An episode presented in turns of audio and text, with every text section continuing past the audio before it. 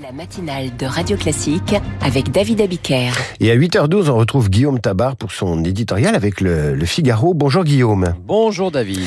Après les dernières annonces de Gabriel Attal, les premiers barrages ont été levés. Peut-on d'ores et déjà dire que le Premier ministre a réglé la crise agricole? Écoutez, on sait bien qu'une crise et une colère ne s'arrêtent jamais d'un simple claquement de doigts.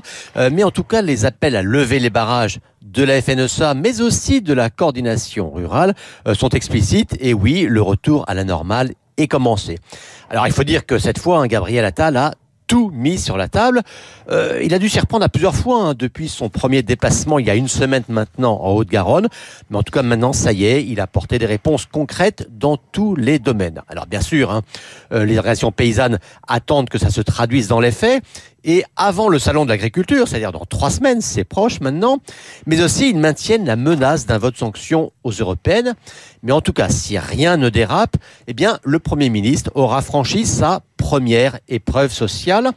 Et le mouvement se sera achevé, vous l'aurez remarqué, sans avoir basculé ni dans la violence, euh, ni avoir perdu le soutien de l'opinion. C'est en soi un petit exploit à mettre au crédit de tous les acteurs. Les concessions faites aux agriculteurs l'ont-elles été sur le dos de l'écologie? Écoutez, hein, il fallait envoyer un signal fort et clair aux agriculteurs, euh, ce qui est passé euh, non par un renoncement à l'ambition écologique, mais en tout cas par un abandon de son volet punitif, donc par une série d'interdictions.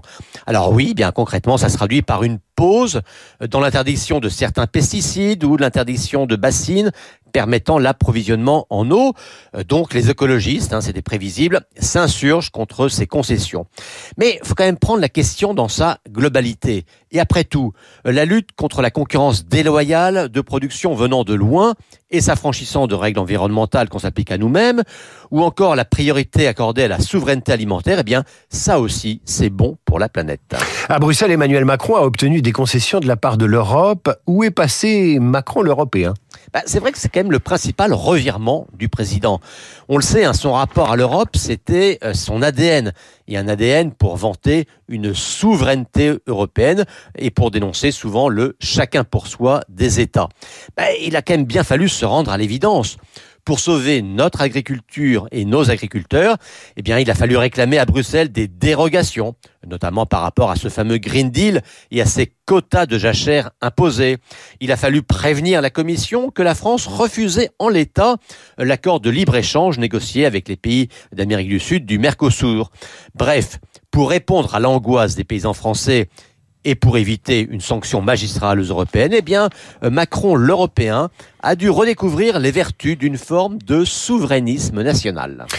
Merci Guillaume Tabar, éditorial à retrouver sur l'application Radio Classique. Tout de suite, l'invité de la matinale publie L'esprit artificiel aux éditions de l'Observatoire et pose cette question.